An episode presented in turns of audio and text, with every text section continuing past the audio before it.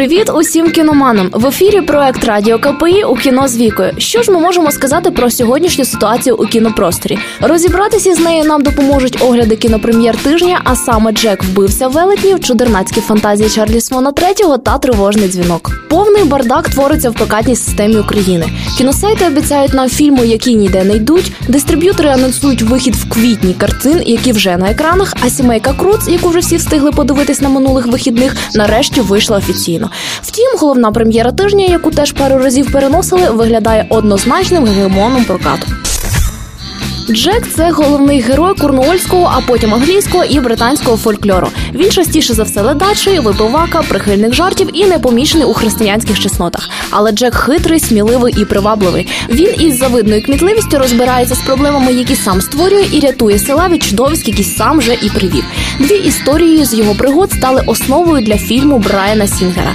Об'єднавши ці казки в одну, Брайан Сінгер створив фентезі для домашнього перегляду, де гіганти спускаються з небес, йдуть війною на людей, і Джек повинен всіх перемогти, врятувати принцесу і одружитись. Кіношний Джек позбавлений всіх пороків свого прототипу, але продовжує створювати неприємності. А історія зберегла властивий фольклору гумор.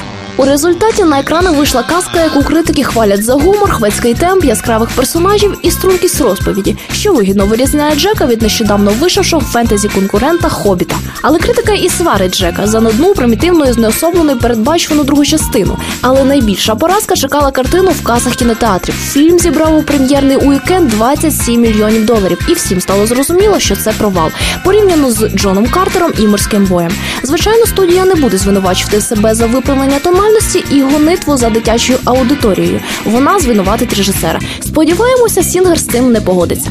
Поспостерігати за цими пригодами ви зможете з 21 березня. Роман Копола, який працює в Голівуді сином, сценаристом і продюсером, рідко-рідко знімає фільми сам. Тому фантазії для знаючих людей це подія. Картина розповідає про дизайнера Чарлі Свона, у якого є проблеми з відповідальністю, дівчиною і речовинами.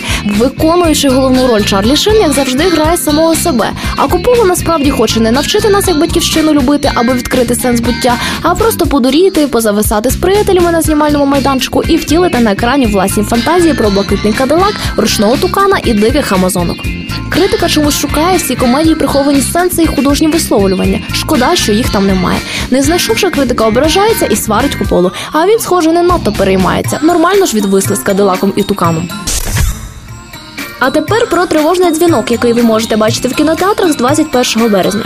Ідея для серіалу про кол-центр 911 з'явилася в голові Рішарда Довідіо під час прослуховування радіоновин. Операторів цієї служби часто показують у фільмах, але ніколи ще ніхто не робив їх головними героями, а їх роботу основою сюжету. Замість серіалу вирішено було зняти повнометражний фільм, що переходив з трилера в драму.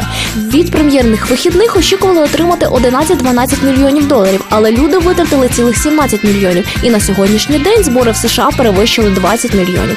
Так що з цього боку фільм вдався. Втім, критика сприйняла дзвінок скоріше негативно. Олдскульний трилер, названий рецензентом Роджером Муром фільм на кінчику крісла, сподобався всім.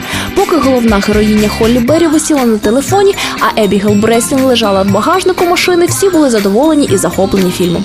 Але потім оператор кладе трубку і починається зовсім інше кіно з претензії на соціальну проблематику. І тут картина втратила весь шарм концептуальної ідеї до відео. Але оскільки народ фільм ухвалив, дехто вже почав розмову про сіквели. А саме актор Майкл Еклунд, за його словами, він так і не націлувався з Холлі.